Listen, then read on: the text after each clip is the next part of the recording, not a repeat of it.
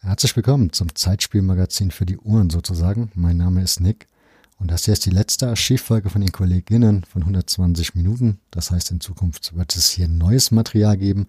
Wir sind da auch schon fleißig in der Planung und haben da einen bunten Strauß an Themen uns rausgesucht.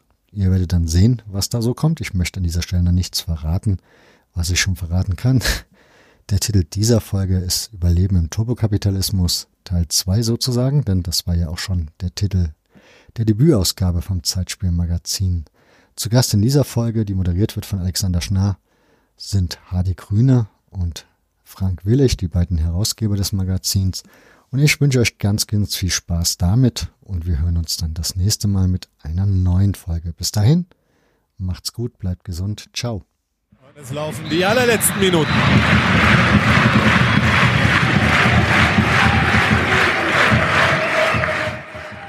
letzten der ursprünglich vorgesehenen 90, aus denen ganz schnell 120 werden können.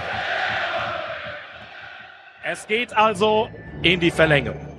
Then seconds before the final whistle, agony for England.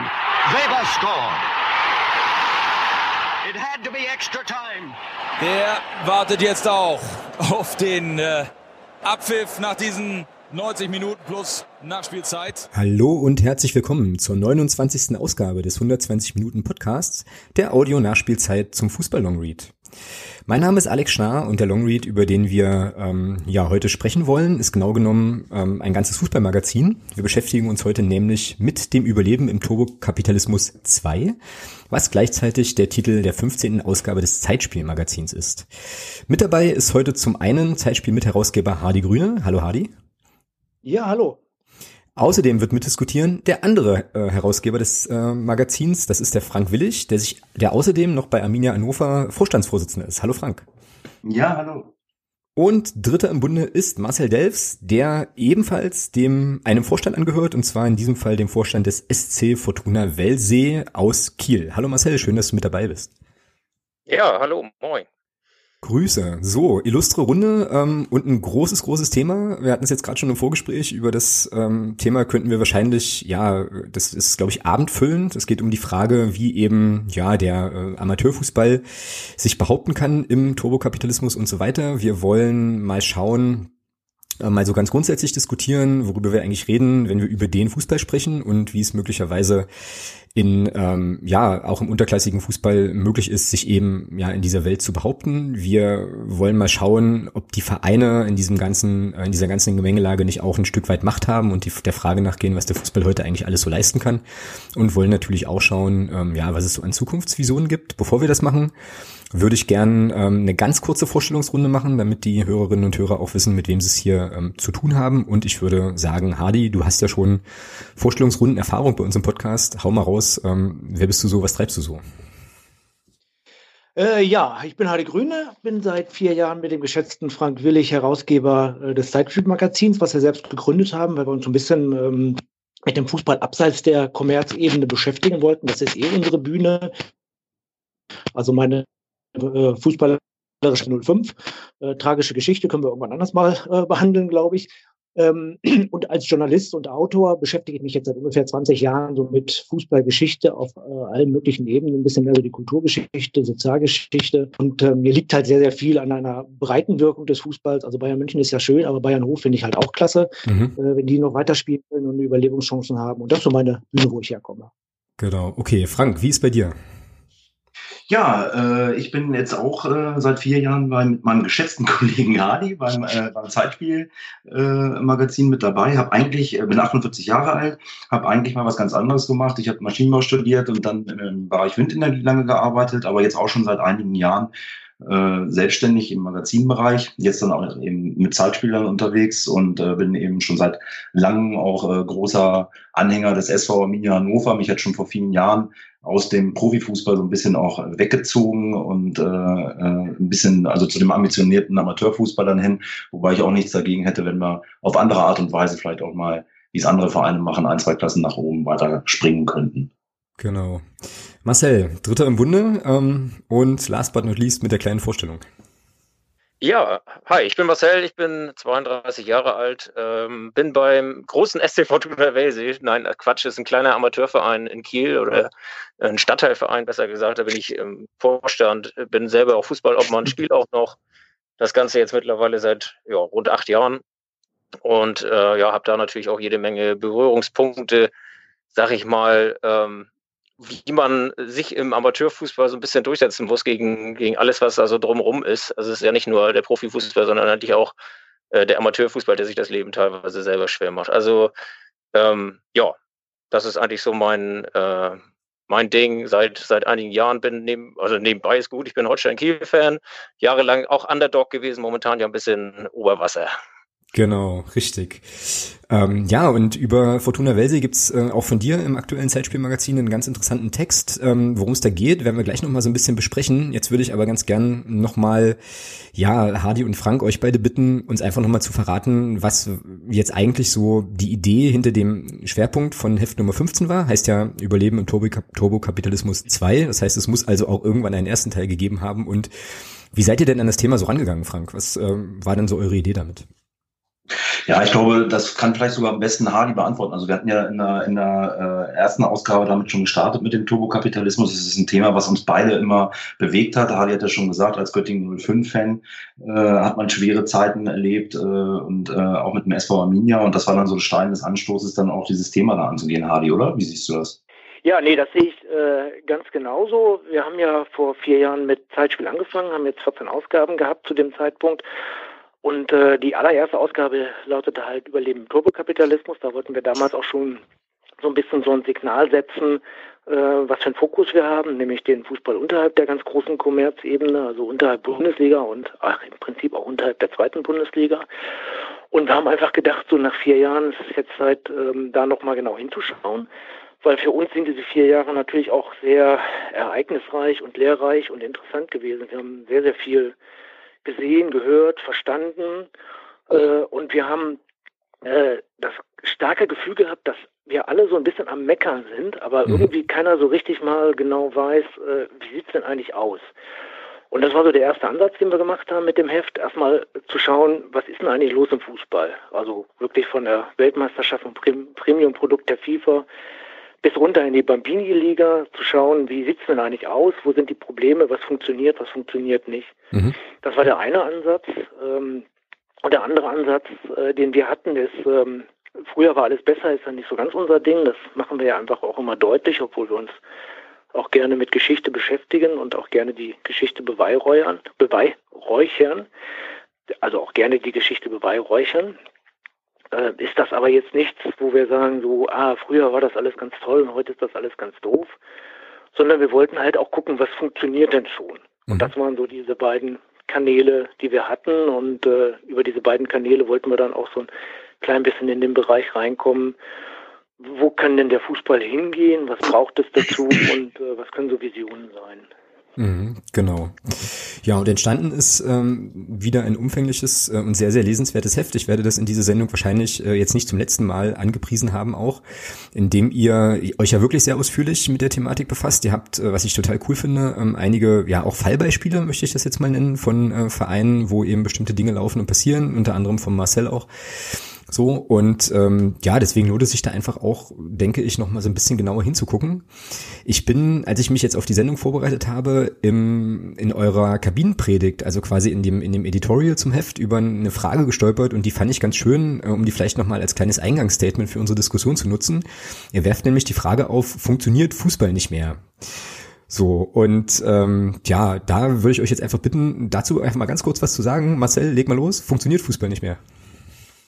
Also ich glaube schon, dass Fußball noch funktioniert. Ich glaube, er funktioniert nicht mehr so, wie man äh, oder wie, wie wir ihn vielleicht noch kennen oder ähm, ja, wie wir das vielleicht auch erwarten. Also ich glaube schon, dass Fußball noch funktionieren kann. Ich glaube bloß, dass sie und auch noch tut. Ähm, und, und es ist ja auch noch nicht umsonst immer noch der, der Sport, äh, zumindest in Deutschland und auch in, in vielen anderen Ländern der Welt, und äh, es ist ja auch noch unser Sport, sonst würden wir ja nicht drüber sprechen. Aber ich glaube schon, dass der Fußball auch ein Problem hat und in, äh, je nach Ebene ein anderes, sag ich mal. Also im Profibereich sicherlich ganz andere Sorgen.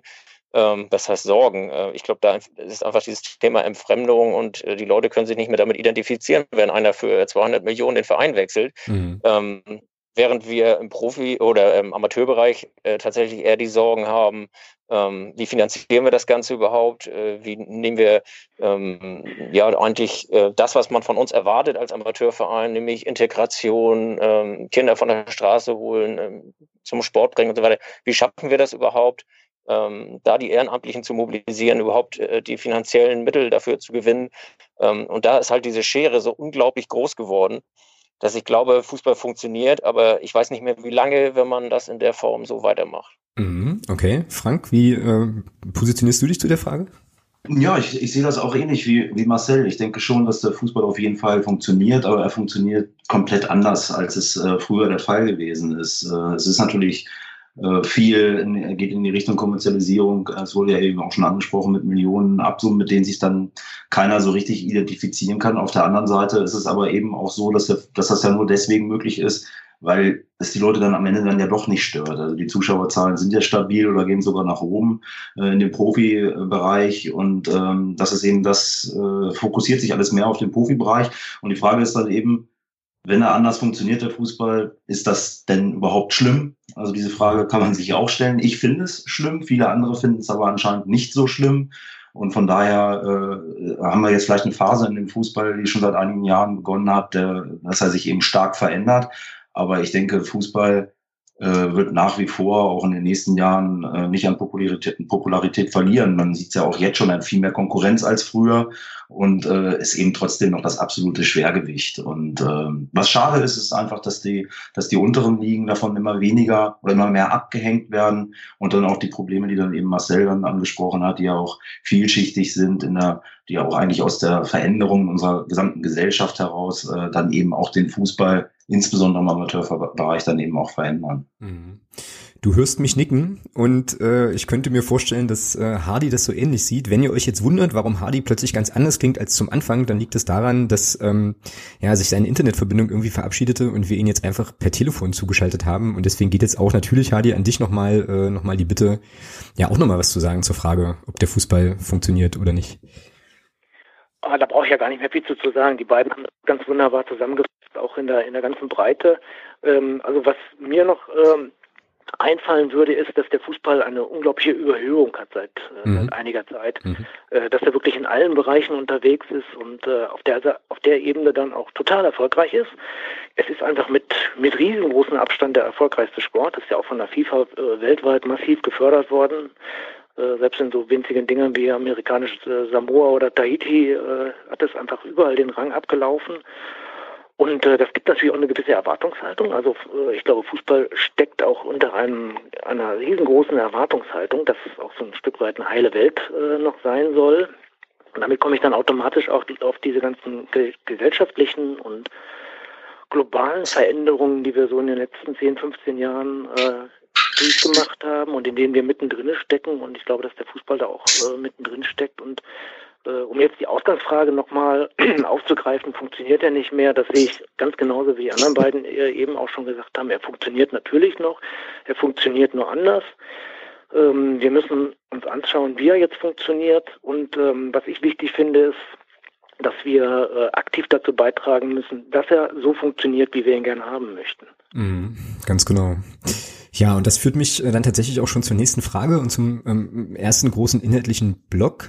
Ähm, die Frage ist nämlich, worüber reden wir eigentlich, wenn wir von dem Fußball sprechen? Ne? Oder anders, ähm, also ihr habt ja jetzt alle auch schon so ein bisschen angedeutet, Amateurfußball, Profifußball ich bin jetzt mal, ich, ich spitze jetzt mal so ein bisschen zu, sind das nicht, also sind der Profifußball und der Amateurfußball nicht inzwischen eigentlich zwei ganz unterschiedliche Welten mit irgendwie eigenen Logiken, die sich kaum noch berühren? Und ähm, die Frage würde ich ganz gerne mal an den Marcel geben, weil du bist ja äh, als Holstein-Kiel-Fan im Profifußball unterwegs, aber eben auch im Amateurfußball sehr, sehr stark äh, engagiert. Also ähm, ja, wie siehst du das? Sind das, sind das zwei Welten, die nichts miteinander zu tun haben, die völlig autark sind? Oder ja, worüber reden wir? Was ist der Fußball, über den wir sprechen? Ja, also ähm, man kann das natürlich so sehen. Also die, ähm, man, man, hat nicht mehr ganz so viele äh, Punkte, die, die wirklich ähm, aneinander passen, wo man sagt, das ist jetzt, äh, das ist jetzt irgendwie dasselbe. Klar, also im Profibereich äh, geht es natürlich massiv einfach überwiegend um Kohle. Oder es geht eigentlich nur noch um Kohle. Ich glaube, die, die einzigen, die letztlich ähm, da noch so ein bisschen diese romantische äh, Sicht haben, das sind eben die Fans. Ähm, Im Amateurfußball, wobei man da ja auch sagen muss, äh, es immer wieder Vereine gibt, die natürlich auch damit liebäugeln und sagen, okay, man kann hier auch irgendwie Geld machen mit Fußball, oder muss man nur erstmal eine Menge ähm, investieren. Nur ähm, ich sag mal, ich spreche jetzt mal für meinen Verein, aber auch für, für viele andere Amateurvereine. Äh, den allermeisten Vereinen geht es, glaube ich, nicht darum, Geld zu verdienen oder, oder ähm, Geld aus dem Fenster zu werfen, sondern die haben dann ganz andere Motive und Werte, die sie da vertreten und die einfach auch ihren Sport machen und äh, wie gesagt auch diese ganzen sozialen Komponenten damit drin haben.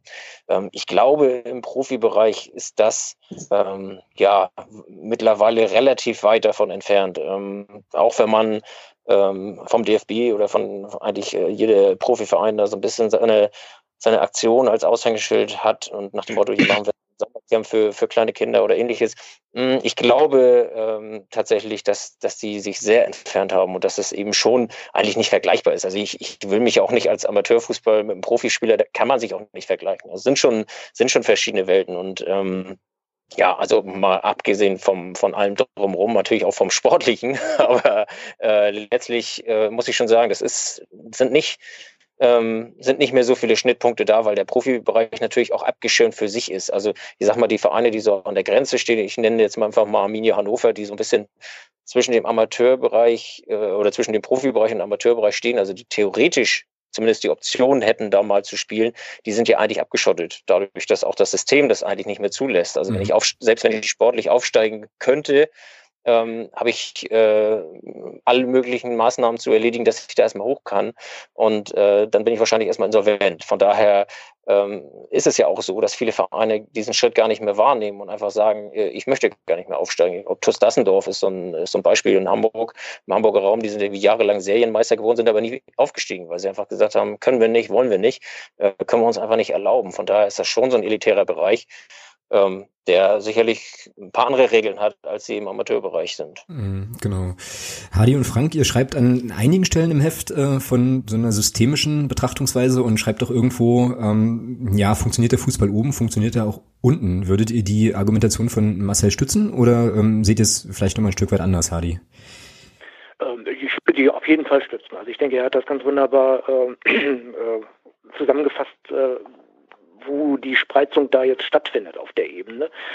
Ähm, ich glaube, dass der, der Profifußball einfach ein Entertainment-Fußball geworden ist. Das ist einfach ein riesengroßes Entertainment-Business. Äh, damit wird Geld verdient und da hat man eine ganz komplett andere Zielsetzung, äh, was man damit erreichen will, als jetzt ein SC Fortuna Wellsee oder hier mein, mein Dorfverein, die SG Bergdörfer, die spielen äh, Bezirksliga.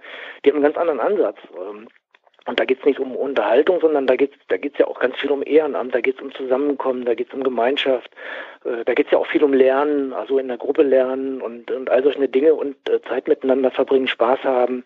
Das hat ja einen komplett anderen Ansatz. Ähm, und ähm, also ich würde jetzt nicht sagen, dass wir zwei komplett getrennte Welten haben, weil es geht ja immer noch um Fußball und mhm. die Aussage, funktioniert der Fußball oben, funktioniert er auch unten, die halte ich immer noch für richtig weil ähm, wenn wir jetzt 2024 die Europameisterschaft hier in Deutschland haben und wir kriegen dann eine, eine positive äh, Stimmung rein, wie, wie das damals äh, bei der WM 2006 war, dann wird sich das auch äh, bis runter äh, in die in die Kreisklassen äh, auswirken, weil die die die Kiddies wieder Lust haben zu spielen, weil, weil Fußball einfach auch äh, positiv besetzt wird. Also da funktioniert es immer noch. Ähm, eine Durchlässigkeit gibt es natürlich auch schon seit Ewigkeiten nicht mehr. Also ich bin ja mit Göttingen 05 eigentlich überwiegend im Amateurbereich gewesen.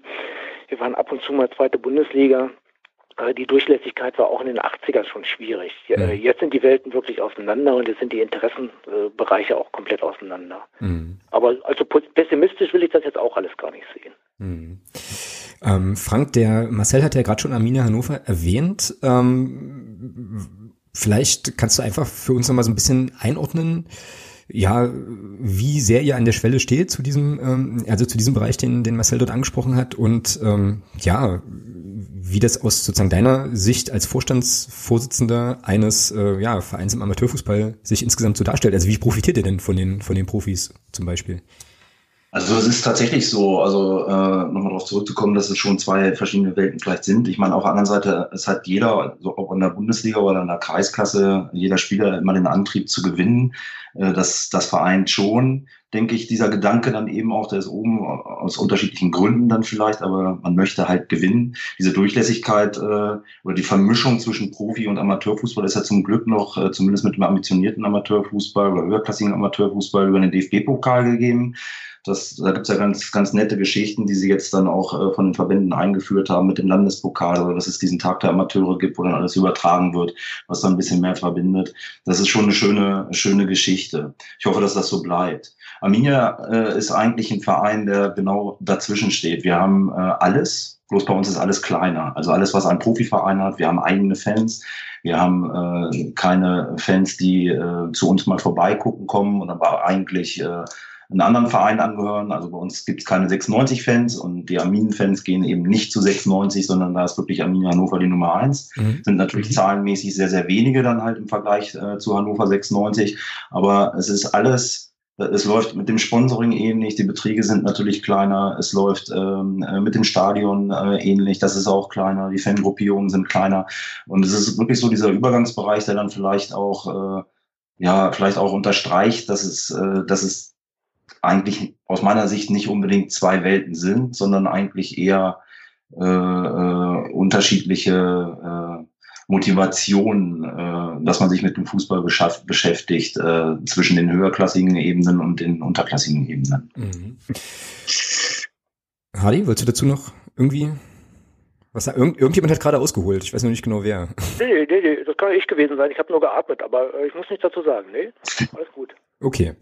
Ähm, ja, dann äh, bleibe ich noch mal so ein bisschen bei Frank und, äh, und bei der Arminia weil du jetzt auch gerade den DFB-Pokal zum Beispiel angesprochen hattest, da gibt es ja durchaus Geschichten, äh, in denen sich auch das zeigt, was Marcel gerade schon sagte, dass eben man zwar sportlich durchaus Berührungspunkte haben kann mit, äh, ja, mit dem Profifußball, aber da natürlich auch eine ganze Menge an, ich sag mal, infrastrukturellen Sachen äh, eine Rolle spielen. Also ich erinnere mich da an Diskussionen, dass irgendwie Mannschaften dann in andere Stadien ausweichen mussten, weil die Schiedsrichterkabine nicht groß genug war und so. Das würde ich ganz gerne mal plastisch machen. Also was würde das denn für einen Verein wie Arminia Hannover bedeuten, wenn ihr im DFB-Pokal gegen den FC Bayern München spielen dürftet, schräg, schräg, schrägstrich müsstet. Also wäre das jetzt eine Sache, wo du als Vorstandsvorsitzender sagst, das ist eine richtig geile Sache? Oder wo du sagst, ach du grüne Neune, wie sollen wir das jemals schultern? Wie ist das? Also im, äh, im Prinzip reißt du da äh, noch frische Wunden auf. Wir oh. haben bei uns im Halbfinale im Landespokal gespielt, vor zwei, äh, vor zwei Jahren war das äh, der Fall. Da sind wir äh, im entscheidenden Spiel, haben wir in der 93. Minute den Ausgleich kassiert gegen Jeddelo, die jetzt in der Regionalliga spielen äh, und dann im Elfmeterschießen verloren, dann wären wir in der Situation tatsächlich gewesen, jetzt äh, die erste Hauptrunde mitspielen zu dürfen. Mein Wunsch wäre dann eher gewesen, dass man einen Verein hat, der äh, vielleicht gar nicht mal so sehr attraktiv ist, der dann äh, vielleicht ein Zweitligist ist oder ein unattraktiver Bundesligist, wenn man es, wenn es dann überhaupt welche gibt für die Zuschauer in Hannover, äh, hatte ja bis vor kurzem die Bundesliga sowieso regelmäßig vorbeigeschaut, einfach um das bei uns selbst austragen zu können, um nicht umziehen zu müssen, wie es dann eben, wie du es ja schon angedeutet hast, äh, in ein anderes Stadion, sondern wirklich dann auch die Leute dann zu uns nach Bischofshofen ins Rudolf-Karl-Stadion zu bekommen, um dann eben auch da darauf aufmerksam zu machen. Äh, es gibt ja noch was anderes als äh, auch in der Stadt Hannover jetzt dann eben auch als Hannover 96. Es ist auch ein nettes Stadion und äh, in der Hoffnung, dass sich die Leute dann auch wohlfühlen, dass dann der eine oder andere äh, dann eben auch einfach hängen bleibt. Ne? Mhm. Und das ist so die Geschichte. Genau. Also du würdest es dann schon tendenziell auch eher äh, auch eher begrüßen und dann eben einfach nur gucken, dass es sozusagen mit euren Strukturen auch, auch zu bedienen ist und würdest jetzt aber nicht sagen, um Gottes Willen können wir gar nicht machen. So. Nein, nein, also es wäre schon sehr, sehr aufwendig. Der TSV Havelse hatte hier auch mal gespielt, hat die, die zweite Hauptrunde äh, dann erreicht und mussten dann, dann mit mobilen Flutlicht und alles dann die Bedingungen, die dann eben dann auch für, fürs Fernsehen dann äh, fernsehtauglich dann sind, eben schaffen, so dass die ganzen Einnahmen, die dann über den DFB-Pokal gekommen sind, auch gleich wieder flöten waren über die Ausgaben, ja, genau. die Geschichten und alles. Das ist, äh, das ist, äh, ist natürlich die, die Kehrseite der Medaille. Auf der anderen Seite hat man dann mal wieder ein bisschen Aufmerksamkeit, man kann neue Leute gewinnen und ansprechen und das Schöne ist dann auch, wenn man es geschickt macht, glaube ich, bleibt für jeden Verein dann letzten Endes auch was hängen. Und je nachdem, was der Verein dann auch für einen Antrieb hat, äh, unser Antrieb ist es eigentlich schon, dass man möglichst erfolgreich Fußball spielt, dass man, dass man aber gleichzeitig auch die Werte, die Marcel schon angesprochen hat, auf jeden Fall äh, äh, auch vertritt und diese Werte dann auch äh, über einen anderen Weg, den man beschreitet, wenn man auch höherklassiger spielen könnte, äh, dann auch mehr wieder in den Mittelpunkt äh, des Fußballs allgemein rücken kann. Man sieht es ja auch in der Bundesliga, gibt es ja auch Unterschiede wie ein SC Freiburg beispielsweise, äh, die letzten Jahre bestritten hat oder ein Hamburger SV.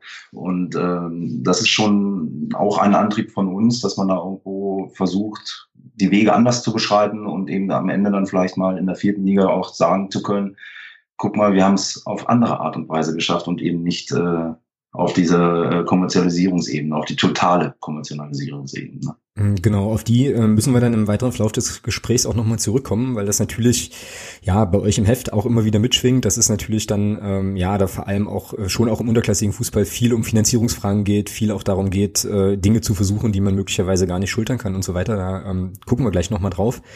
Ich würde aber ganz gerne nochmal so ein bisschen bei dieser Verbindung bleiben zwischen Profi- äh, und Amateurfußball, weil ein Punkt, der auch immer wieder aufpoppt, eben der ist, dass natürlich der Amateurfußball zum Beispiel angewiesen ist auf sowas wie Zuschauereinnahmen und so weiter. Und dann hast du aber ähm, ja irgendwelche zersplitterten Anstoßzeiten, wo die Leute sich dann lieber zu Hause vor Sky, vor, vor ihr Sky-Abo setzen, ähm, als dann eben den lokalen Verein in der Nachbarschaft zu unterstützen. Das heißt, es gibt so ein bisschen eine Positionierungsproblematik.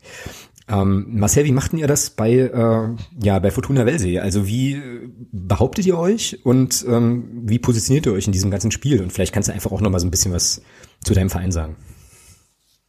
Ja, also ähm, man muss, wenn man es mal ganz nüchtern betrachtet, ist Fortuna Welsee ein, ein ziemlich durchschnittlicher ähm, Stadtteilverein in Kiel. Ähm, da gibt es an jeder Milchkanne, sag ich mal, äh, gibt es einen, gibt's einen Fußballverein. Das ist also nicht so, dass jetzt ein ganzes Dorf hinter, hinter jedem einzelnen Verein steht, sondern ähm, man hat schon untereinander auch den Wettbewerb. Ähm, dann, äh, seit Holstein Kiel so erfolgreich ist, das war ja auch nicht, nicht immer so, also war ja auch jahrelang Oberliga, Regionalliga, ähm, da war, da war Holstein eigentlich, eigentlich kein Thema, aber jetzt ist es schon so, wenn unsere Spiele parallel liegen, ähm, dann ähm, taucht bei uns schon mal gar keiner auf. Aber ich sag mal, das kann schon mal passieren. Also wenige äh, hartgesottene, ähm, das merkt man schon, wenn, wenn da die Überschneidungen sind im Spielplan. Ähm, teilweise, und da muss man ja auch sagen, wir spielen jetzt Kreisklasse A, ähm, teilweise sind ja auch die Spieler äh, Fans, die mhm. dann eine Dauerkarte haben oder ähnliches. Auch mhm. da gibt es dann schon Probleme, ähm, dass teilweise schon Spiele verlegt werden sollen oder müssen, ähm, weil, weil einfach von beiden Mannschaften da eventuell sogar äh, Fans jeweils sind, die dann auch ins Stadion wohnen. Also das ist schon, ist schon ein kleineres Problem für einen Amateurfußball oder auch ein größeres. Ich denke, in Kiel ist das noch nicht mal so, so brutal. Ich glaube, im Ruhrport oder äh, in einigen Ecken des Landes, äh, wo dann auch die, die Profidichte deutlich höher ist oder deutlich größer ist, ähm, die werden dann äh, diese Sorgen sicherlich viel, viel besser kennen. Aber ähm, ja, um, um, das, um das mal zu sagen, also wir sind ähm, halt erstmal relativ normaler Verein ähm, und haben eben oder versuchen natürlich auch hier das, den ein oder anderen Euro irgendwie durch einen, äh, durch einen Sponsor zu gewinnen. Und normalerweise ist es halt brutal schwer, äh, sich in der Masse an Vereinen äh, überhaupt da ähm, ja, zu positionieren, wenn nicht gerade irgendwie äh, ein Vereinsmitglied zufällig eine eigene Firma hat und dann sagt, ich, ich hänge euch einen Banner hin und äh, oder drücke euch mal, ein, äh, spendiere euch mal einen Trikotsatz oder so, ähm, ist da eigentlich ja wenig Potenzial. Das heißt, man muss sich schon echt einen Kopf machen, äh, wie man überhaupt ins Gespräch kommt. Denn ich sag mal, Kreisklasse, Kreisliga, was wir jahrelang gespielt haben, Kreisliga ist jetzt, ist jetzt ja auch nicht äh, mit einer großen Medienpräsenz verbunden. Das heißt, im, im Grunde äh, hat niemand wirklich dramatisch was davon, äh, wenn ich auf dem Trikot stehe oder wenn ich meinen äh, mein Banner an Sportplatz hänge, ähm, sondern ähm, dafür müssen wir dann schon selber sorgen. Und äh, das habe äh, ich mir vor einigen Jahren oder wir uns, also wir haben, sind da so ein kleines Team, vor einigen Jahren so ein bisschen auf die Fahnen geschrieben, um einfach auffällig zu sein, einfach Dinge, ähm, Dinge zu machen, die andere eben nicht machen. Und da haben wir ähm, angefangen damals mit einer äh, mit einer Energy-Dose, das war so die Zeit, als RB Leipzig hochkam, das haben wir so ein bisschen ähm, ich will mal sagen, als leise Protest gemacht oder einfach mal aufgegriffen und gesagt, okay, wir machen mal eine eigene Energy-Dose mit Vereinslogo drauf und verkaufen die mal für zwei Euro mhm. und äh, haben das Geld dann ähm, an äh, Verein für krebskranke Kinder gespendet und haben ähm, dadurch natürlich auch einfach eine Presse bekommen, äh, die wir so in der Form nicht kannten. Also ähm, das, das hat sich relativ gut rumgesprochen und ähm, wurde dann eben ja durch auch durch, durch Presse getrieben und äh, war für uns natürlich eine super Aktion. Äh, das Ganze haben wir begleiten wir über die äh, Social Media Kanäle. Da haben wir mittlerweile mehr Follower als Vereinsmitglieder. Von daher ähm, machen wir da schon irgendwas richtig. Und äh, so haben wir versucht, äh, ja, auch so, soziale Komponenten wie, ähm, ja, ich sag mal, die DKMS, das ist ja die ähm, die Datenbank, die zentrale Datenbank ähm, gegen Blutkrebs, ähm, dass wir da eine Aktion gestartet haben. Wir haben Organspendeausweis äh, als gemeinschaftlich, als Mannschaft ausgefüllt und das auch eben uns da ganz klar positioniert ähm, mit Mannschaftsfoto und jeder hatte seinen Organspendeausweis in der Hand. Ähm, wir haben zuletzt ein eigenes Bier äh, verkauft. Auch das war eine, eine coole Geschichte. Ähm, kam natürlich super an. Welcher äh, Kreisligist äh, hat schon, eine eigene, hat schon ein eigenes Bier oder eine eigene Bierdose mit Vereinslogo drauf? Also da haben wir Anfragen aus Brasilien und aus Amerika bekommen, die wollten unsere Dose kaufen. Ähm, war natürlich super. Ähm, haben wir die, unsere Jugendkasse damit ordentlich aufpoliert. Und ähm, ja, so versuchen wir uns immer wieder was Neues einfallen zu lassen. Äh, vieles läuft auch über Social Media. Ähm, dass uns Leute einfach Fotos schicken mit einem Fortuna Welsig-Schal äh, aus Paris oder aus, ähm, aus Katar. Wir haben ja, ein ganz wilder hat eben einen Fortuna Welsig-Aufkleber ans, ans WM-Maskottchen in Katar geklebt. Ich glaube, da steht Knast drauf. Ja, ich glaube auch. Ja, ja, ja, ja. Hat seitdem nicht mehr gesehen wahrscheinlich. genau, wir vermissen ihn, falls ihn jetzt gesehen hat. Nein, also tatsächlich äh, wahnsinnige, wahnsinnige Fotos, Singapur und ähnliches. Und ähm, ja, ist halt, ist halt einfach, einfach irre, ähm, was das so zusammenkommt und was das auch für eine Dynamik teilweise dann, äh, dann nimmt. Dann, wie gesagt, äh, runtergebrochen ähm, sind wir halt ein Verein, äh, ein Stadtteilverein, wie, wie es viele gibt in Deutschland. Und äh, ich denke auch mit denselben oder ähnlichen Problemen. Und äh, jeder muss halt versuchen, da äh, auf diesem Wege ein bisschen für sich zu werben. Einfach zum einen natürlich auch um Mitglieder zu gewinnen, ähm, aber eben auch um ähm, ja vielleicht dem einen oder anderen Sponsor zu sagen, hey, wir, äh, wir machen da ganz coole Sachen und ähm, wir würden uns freuen, wenn da mal irgendwie ein Hunderter äh, für, die, äh, für die Jugend irgendwie in der Kasse landet. Und ich glaube, äh, da sind wir auf einem ganz, ganz guten Weg.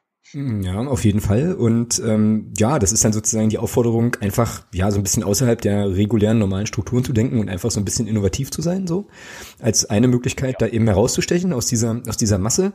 Ähm, Hardy, ihr habt bei euch im Heft ja noch ein paar andere Beispiele. So, ähm, wie geht's denn noch? Also wie gelingt es denn Amateurclubs noch, sich in diesem ähm, ja in dieser Welt zu behaupten, die ja ja ich sage das jetzt mal so ein bisschen überspitzt vom Profifußball nahezu auch aufgefressen wird, was ähm, ja Aufmerksamkeit, Präsenz, Geld und so weiter betrifft.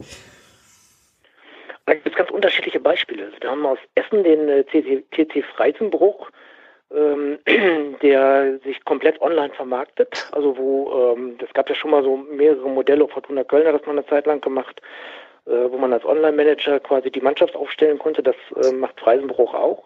Und die sind damit ziemlich erfolgreich und äh, sind damit auch ganz glücklich.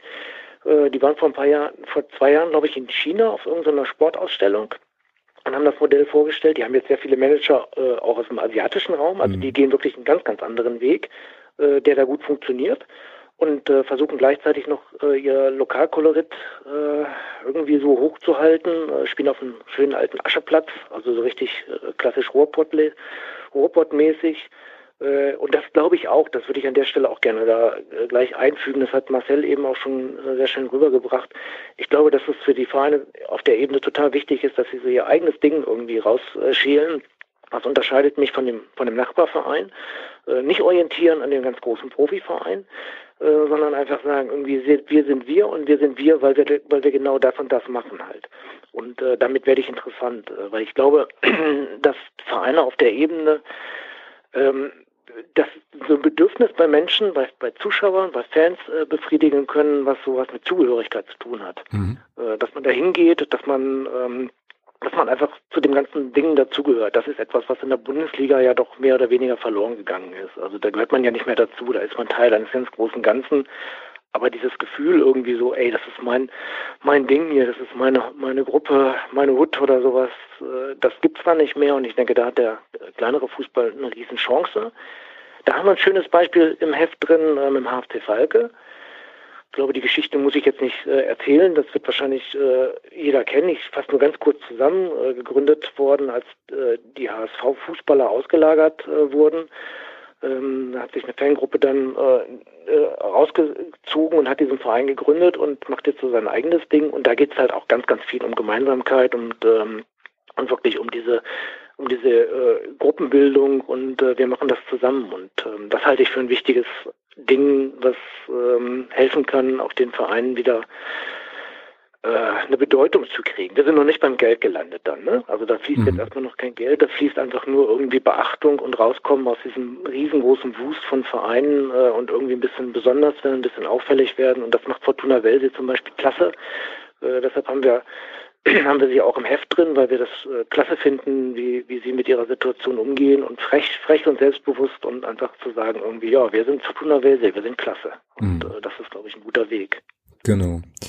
Naja, und dann, äh, das hast du jetzt gerade auch schon so ein kleines bisschen angedeutet, ähm, kommt aber eventuell irgendwann auch so der Punkt, und wir hatten es äh, vorhin auch schon, auch schon ein, zwei Mal, wo man sich wahrscheinlich wirklich entscheiden muss, äh, will ich jetzt sozusagen den Sprung in den, ich sag mal, ambitionierten Amateurfußball oder möglicherweise auch so in den halbprofessionellen Bereich, will ich den wagen oder will ich den nicht wagen?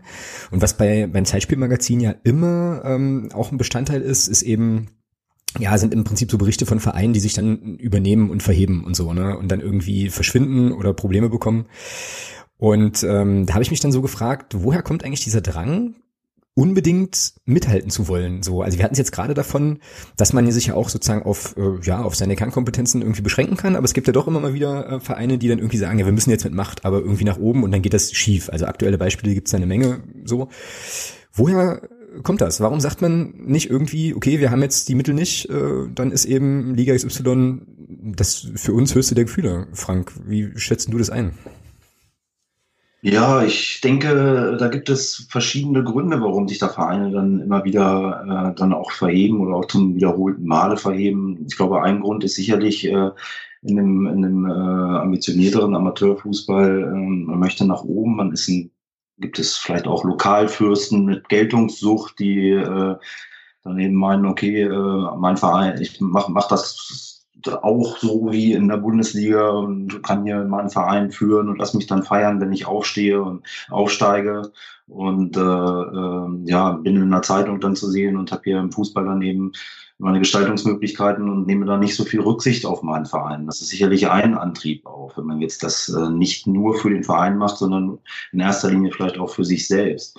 Äh, ein, andere, äh, ein anderer Hintergrund ist dann eben auch, wie ist der Verein denn überhaupt aufgestellt? Also bei uns jetzt, wenn ich wieder von Arminia dann eben auch spreche, ist es eben ein Verein, der früher höherklassiger gespielt hat und äh, die ganze Struktur in dem Verein letzten Endes so aufgebaut ist, dass ein, ein äh, Abstieg in die, aus, der, aus der Oberliga vielleicht auch in die Landesliga oder noch eine Klasse tiefer, dazu führen würde, dass diese Strukturen, die ich vorhin angesprochen habe, mit einer eigenen Fangruppierung, mit einem Sponsorenkreis, der traditionell beim SV mir natürlich schon besteht, alleine für die Unterhaltung des großen Stadions, das würde dann wegbrechen. Das würde dann bedeuten, dass man das Stadion äh, nicht mehr würde halten können, äh, dass man keine Investitionen mehr äh, führen könnte. Man würde versuchen, wahrscheinlich mit aller Macht, ohne jetzt zu sagen, ich muss jetzt nur, ich stecke das Geld jetzt in die Mannschaft komplett, aber man würde schon versuchen, diese Liga zu halten, weil sich sonst der Verein in eine negative Richtung dann auch wieder verändern würde.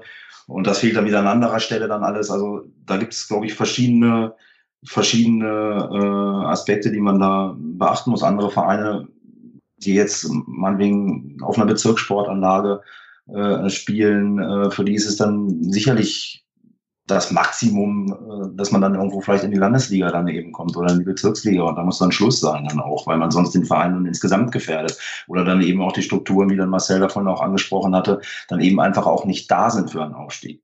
Auf der anderen Seite äh, ist es äh, auch so, dass äh, man natürlich auch immer sage ich mal, auch äh, ähm, Ambitionen in den Raum stellt, um überhaupt etwas für den Verein zu generieren. Wenn man den Sponsoren sagt, naja gut, wir möchten mal ganz gerne jetzt irgendwie so die nächsten zehn Jahre im Mittelfeld der, der Oberliga spielen, wird man auch schwer Begeisterung entfachen können. Das heißt, man muss schon ein Ziel verfolgen. Man muss gucken, dass man äh, die, die Marktmechanismen, was jetzt auch der Profifußball dann vielleicht macht, nicht übertreibt, dass man geduldig ist, dass man versucht, Sponsor, aus Sponsoren Unterstützer zu machen, denen klar ist, das sagt Marcel dann eben auch, wenn ich hier in den Verein mein Banner hänge oder Trikotsponsor bin, dann kostet mich das was, ich unterstütze das, aber ich werde das im Leben nicht mehr rausbekommen, das Geld. Also ich werde es nicht durch Werbeeinnahmen dann wieder zurückbekommen, sondern ich mache es, weil es mir hier gefällt. Und da muss man dann eben auch ein bisschen geduldiger sein. Und äh, wenn dann eins von diesen ganzen Dingen dann eben nicht mehr so passt, äh, und einer in, in, in, in einem Vorstand sitzt, der dann vielleicht sein eigenes Ding durchzieht und dann vielleicht äh, nicht auf alles andere Rücksicht nimmt,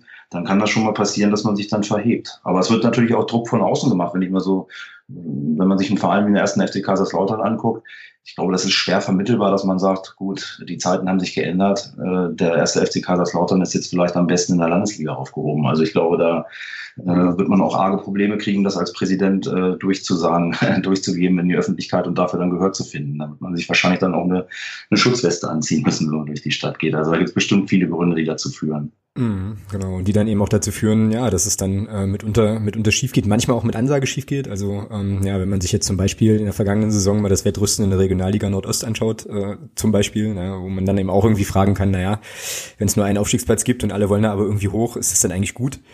Das thematisiert ihr bei euch im Heft ja auch so ein bisschen, ähm, ja, mit dieser, mit dieser strukturellen Ebene, wo es eben in bestimmten Ligen, zum Beispiel in der dritten Liga, darüber redet ihr eine ganze, ähm, eine ganze Menge im, im Heft, glaube ich, äh, eben auch bestimmte, ja, weiß ich nicht, äh, Vorgaben, Voraussetzungen gibt, die da erfüllt sein müssen und dann eben, also um da überhaupt spielen zu dürfen, Marcel hat das vorhin ja auch schon kurz angesprochen, die dann eben dazu führen können, dass Vereine sich dann möglicherweise möglicherweise überheben. Ähm, Hardy ist da nicht auch der Verband so ein kleines bisschen in der Pflicht, äh, vielleicht mal irgendwie zurückzufahren und zu sagen, okay, vielleicht ist es jetzt nicht unbedingt erforderlich, dass ihr jetzt ein x teures Flutlicht-Ding irgendwie habt oder so, um eben noch mehr Mannschaften, die es sportlich schaffen könnten, auch die Möglichkeit zu geben, äh, infrastruktureller mitzuhalten in diesen ähm, ja, ambitionierteren Leistungsklassen?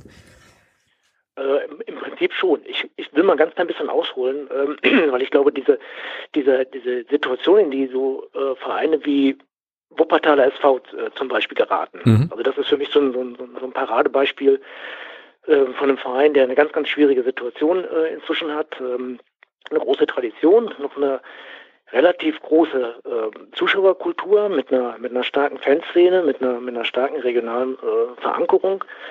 Ähm, will nach oben, muss nach oben. Und ich glaube, der Druck für die Vereine ist unglaublich groß. Und äh, der kommt aus den Gründen, die jetzt eben von den anderen beiden schon genannt sind.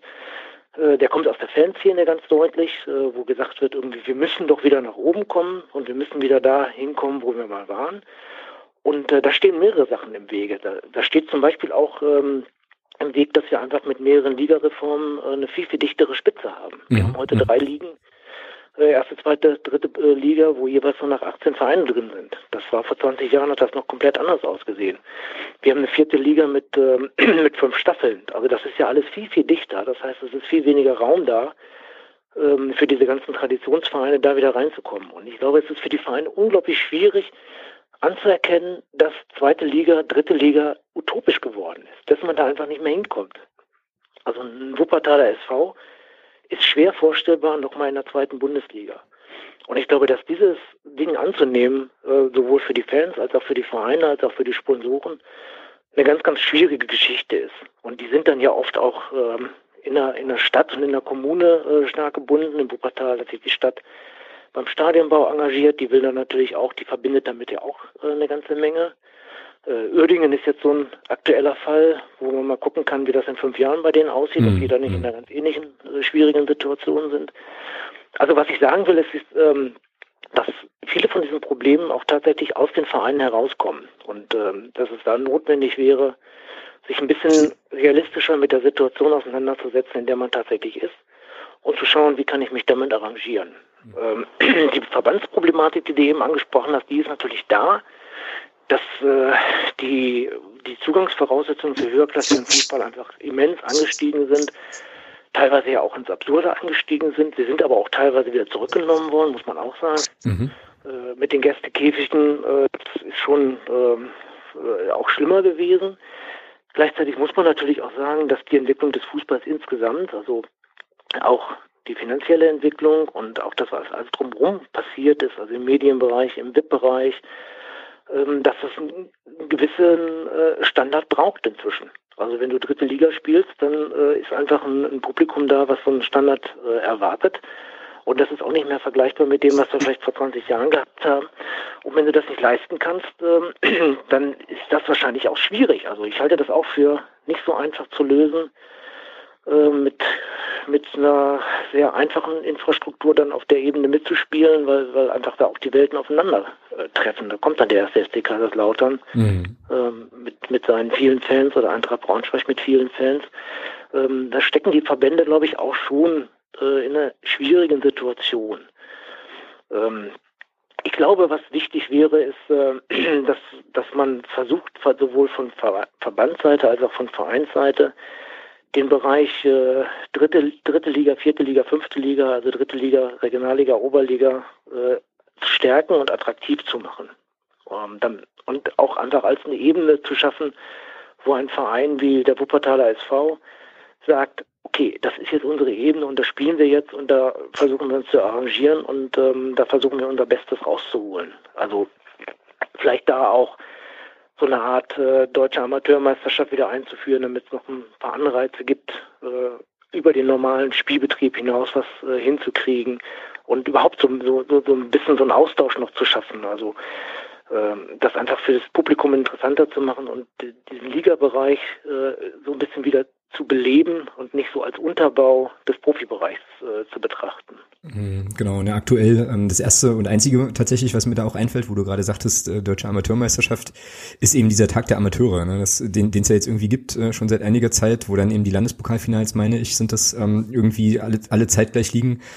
Ähm, wurde, glaube ich, auch viel darüber diskutiert. Es wäre aber jetzt eine so eine Maßnahme, aber es ist eben nur irgendwie ein Tag ne? und äh, dann eben nicht nicht so die volle Aufmerksamkeit, aber zumindest immerhin schon mal schon mal eine kleine Idee, die man da, die man ja, da kann. Da gibt da gibt's ja auch ständig Diskussionen. Da waren jetzt die äh, ein paar Spiele, ich glaube in Berlin und in, äh, in Bremen, also gerade in den Städten, in Hamburg auch, äh, morgens um 10.30 Uhr. Ja, genau. Ja, genau. Da hat man dann auch gemeckert, das ist viel zu früh, da kann man abends kein Bier trinken, äh, wenn ich so früh zum Fußball gehen muss. Das kommt natürlich dann auch mit dazu. Ne? Ich meine, wenn du diese ganzen Spiele im Fernsehen übertragen haben willst, dann kannst du nicht alle um 15.30 Uhr anpfeifen lassen. Mir tut das weh, ich finde das total schade und ähm, ich vermisse das einfach auch. Ähm, aber wenn man das realistisch betrachtet, dann muss man da natürlich irgendwo auch ein bisschen beweglicher sein, sonst kann es nicht funktionieren. Mm, genau, also müssen sich da halt irgendwie alle aufeinander zubewegen, so ein bisschen, ja. ja. Ähm, Marcel, wie ist denn das, äh, was wäre denn so aus deiner Perspektive so die höchstmögliche Spielklasse aktuell für den SC Fortuna Welsee? Oha, also ich sag mal, ähm, ja, Verbandsliga, Landesliga, so in dem Bereich, das wäre theoretisch machbar. Ähm, da äh, glaube ich, ähm, ist das einfach von der Infrastruktur nicht mehr möglich. Wobei, ähm, ich glaube, man muss ja auch ein bisschen unterscheiden zwischen ehemaliger abgestürzter Profiverein mhm. und ähm, ich sag mal, ein Verein, der jetzt äh, vielleicht einen durchgeknallten Geschäftsmann plötzlich als äh, Vorsitzenden hat, der da irgendwie mit Geld um sich wirft. Das funktioniert ja im Amateurbereich doch eine ganze Weile. Ähm, und endet dann meistens so in der Schleswig-Holstein-Liga bei uns, äh, also ist dann ja irgendwie die, die fünfte Liga oder eben äh, sogar noch Regionalliga, haben wir gerade mit dem TSV Schelkse hier in Kiel äh, vor ein paar Jahren ein gutes Beispiel gehabt. Die sind quasi an uns vorbei marschiert ähm, und äh, sind jetzt auch wieder in der Versenkung verschwunden. Für die Saison haben sie gar keine Mannschaft mehr gemeldet. Mhm. Ähm, und äh, das ist halt, das geht halt auch. Also wenn jetzt jemand wirklich mit, mit Geld um sich wirft, ähm, dann kann man vielleicht wirklich dafür sorgen, dass der Sportplatz dann irgendwie einen eingezäunten Bereich bekommt und irgendwie ein, so ein, äh, ja, irgendwie alle, alle Maßgaben so einigermaßen hinbekommt ähm, und vielleicht mit Ausnahmegenehmigung unterwegs ist oder ähnliches. Also bis zur Regionalliga wird es wahrscheinlich gehen. Aber man merkt halt auch, dass das einfach total ungesund ist für solche Vereine, weil die einfach massiv über ihren Möglichkeiten spielen und häufig, und das ist eigentlich ja das, was, was ich eigentlich nur so äh, beurteilen kann, weil, weil ich eben diese Vereine auch in der Nähe mitbekommen habe, die haben dann ihre ureigenen Vereinsmitglieder in der Regel verprellt, ähm, die da vielleicht jahrelang in der ersten oder zweiten Herrenmannschaft gespielt haben. Ähm, die waren dann alle nicht mehr gut genug, wurden dann irgendwie abgeschoben. Dann hat man Leute äh, geholt, die dann für Geld gespielt haben, auch in den alleruntersten Klassen. dann sind die durchmarschiert und dann war das Geld weg und die Spieler auch und äh, die verprellten natürlich auch und entsprechend gab es dann auch diese Vereine in der Regel nicht mehr, nicht mehr auf der Landkarte. Also von daher, ähm, ich glaube, da ist auch nochmal so ein kleiner Unterschied, ob ich jetzt ein Managerspiel mache oder Dietmar Hopp zum Beispiel, der mit seinem Heimatverein, der den er einfach mal in die Bundesliga geführt hat, das ist natürlich extrem. Ähm, aber sowas geht ja oder, oder gibt es ja auch. Und ähm, ja, da ist halt äh, in den aller, allermeisten Fällen klappt das ja nicht. Mhm, ganz genau.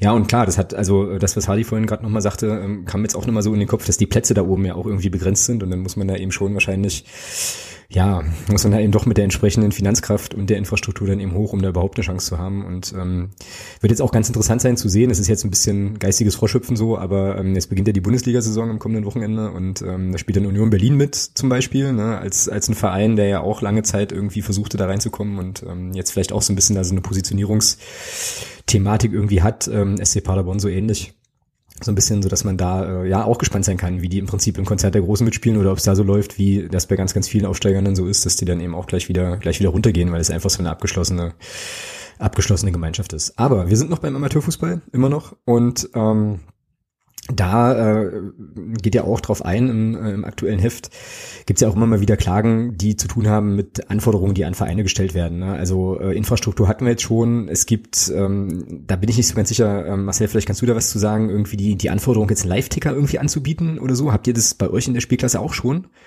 Also das gibt's äh, beim Schleswig-Holsteinischen Fußballverband gibt es das nicht. Äh, also Live-Ticker nicht, aber wir müssen das Ergebnis innerhalb von, äh, ich glaube, einer halben Stunde online gemeldet haben. Der Schiedsrichter muss das, müsste das eigentlich tun, tut er es nicht, zahlt der Heimverein Strafe. Also äh, man hat da schon gewisse, gewisse Maßgaben, wobei ich sag mal, das ist noch einigermaßen handelbar. Mhm. Ja, aber es ist ja schon so, also man hört ja schon so Stimmen, die dann irgendwie sagen, naja, das wird halt immer mehr. Dazu kommt dann halt noch eine Entwicklung, die äh, sich dadurch kennzeichnet, dass das Ehrenamt irgendwie, dass das immer weniger wird und so weiter.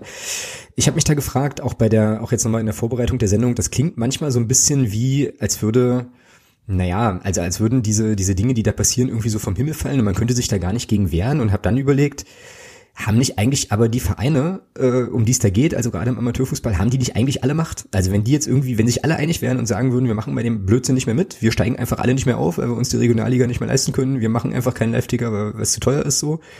Ähm, ja, könnte man so nicht irgendwie vielleicht auch ja selber nochmal Strukturen im eigenen Sinne beeinflussen, Frank? Hältst du es für realistisch oder hat man einfach Zugzwänge?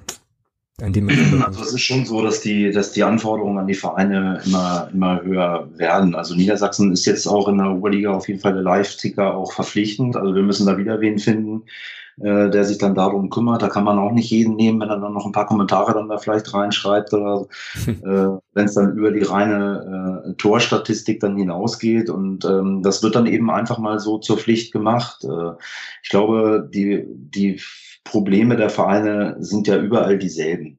Äh, man merkt aber auch, dass die Vereine untereinander eben auch zwar dieselben Probleme haben, aber eben auch dann doch noch immer Konkurrenten sind, die nicht unbedingt so einfach unter einen Mut zu bekommen sind. Mhm.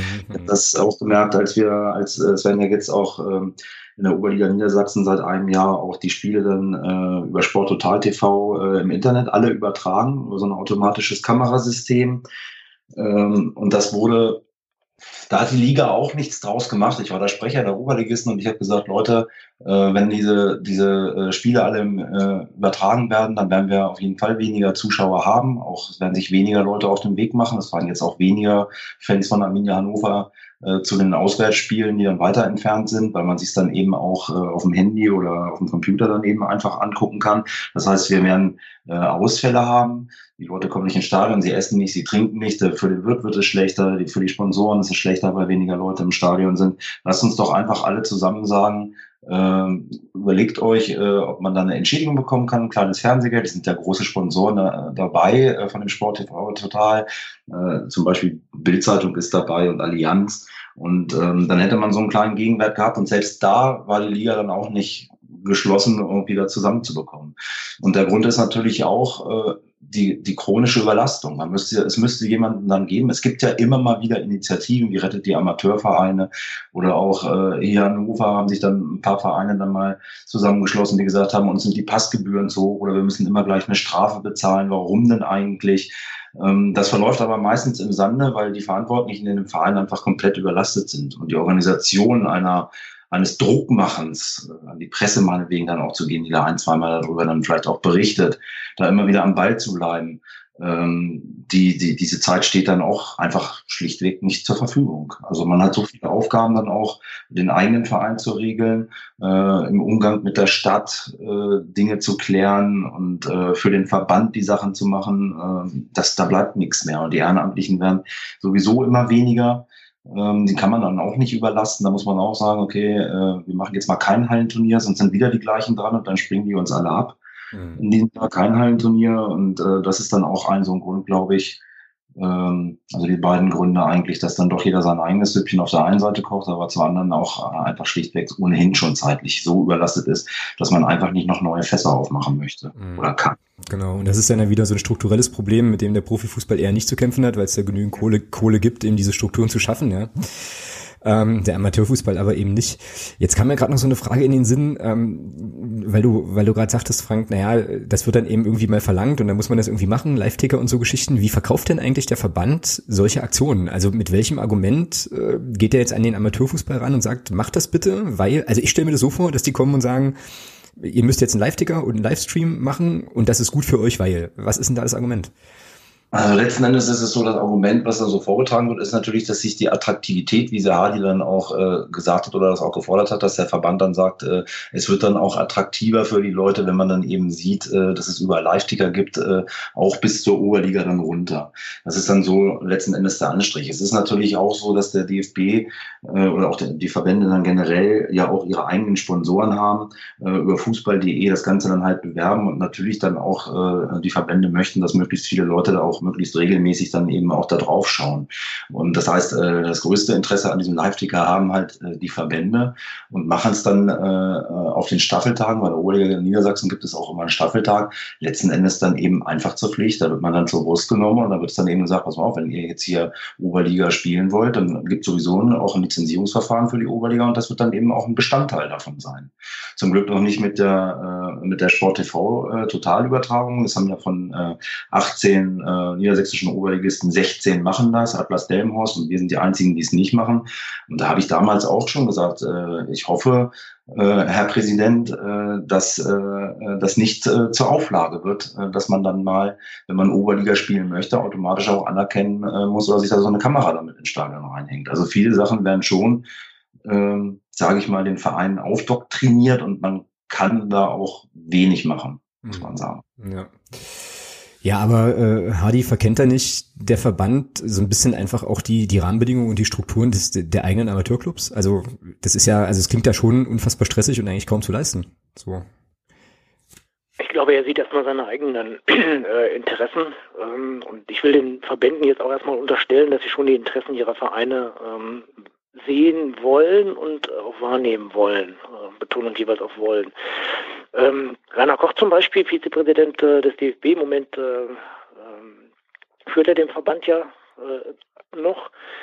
Der ist so ein ganz starker Verfechter von dieser äh, Live-Übertragung, von der Frank eben gesprochen hat. Äh, Bayern, die Bayern waren da sehr führend äh, in dem Bereich mhm. und der hat die Idee, dass man aus dem Amateurfußball sowas wie ein Event machen muss. Also dass man sich einzelne Spiele rauspickt und da macht man was ganz Großes raus. Das machen die in Bayern durchaus ganz gut. Die haben äh, zum Beispiel ein Saisoneröffnungsspiel, da kommen wirklich richtig gut Zuschauer. Ich glaube, dieses Jahr hatten sie wieder äh, 4000 bei Illertissen gegen Memmingen. Das ist jetzt keine Partie, wo man, ähm, also Regionalliga ist das, ne? Das ist jetzt keine Partie, äh, wo man normalerweise viele Zuschauer erwarten äh, kann. Aber die vermarkten das wirklich ganz gut und ähm, da gab es jetzt äh, zum Beispiel hier von Tim Wiese, der hat mal äh, ein so ein Spiel gemacht für so einen bayerischen Bezirksligisten, glaube ich. Und das ist halt auch im Fernsehen oder im Internet übertragen worden. Und so Sachen, da setzt er halt sehr stark drauf, weil er sagt, ähm, dass der Fußball in dem Bereich sich einfach den modernen äh, Dingen anpassen muss und äh, sich da besser selbst vermarkten muss. Also das ist einfach seine Interpretation von ich helfe meinen Verein. Äh, das nehme ich ihm ab und ich bin eh Koch finde ich jetzt gar nicht so, den finde ich eigentlich ganz ganz hilfreich in dem ganzen Bereich. Da gibt es schlimmere Beispiele. Wir haben ja in Niedersachsen den Fall FC Germania Egersdorf Langreder gehabt. Ähm, wo es starke Verflechtungen zum niedersächsischen Fußballverband äh, gegeben hat, äh, sowohl personell auch als, finanz äh, als äh, auch finanziell. Ähm, da gab es ja auch so ein paar Bestrebungen von anderen Oberligisten, ähm, das Ganze mal so ein bisschen zu untersuchen. Das ist doch relativ abgebügelt worden. Mhm. Ähm, und insgesamt kann man das ich so sagen, dass wir in den Verbänden Leute sitzen haben, die seit Ewigkeiten in diesen Gremien sitzen. Äh, welcher junge Mensch hat auch Lust, sich in ein äh, Gremium des Niedersächsischen Fußballverbandes oder des Fußballverbands Schleswig-Holstein reinzusetzen und da äh, äh alle vier Wochen so eine Gremienarbeit zu machen, das äh, betrifft ja auch nicht viele. Also das heißt, wir haben viele ältere Leute da, die so ein bisschen auch an ihren Ämtern kleben und vielleicht auch ein Stück weit ein bisschen nach oben gucken und äh, gucken, ob sie dann ein Stück weit mit nach oben kommen. Also da ist nicht so wahnsinnig viel Bewegung zu mhm. erwarten. Das ist auch ein Punkt. Wir haben ja ein Interview mit Gerd Thomas drin, aus Berlin, der das ein bisschen thematisiert hat, was bei den Verbänden passieren müsste. Also da muss auch wirklich ein Aufbruch kommen.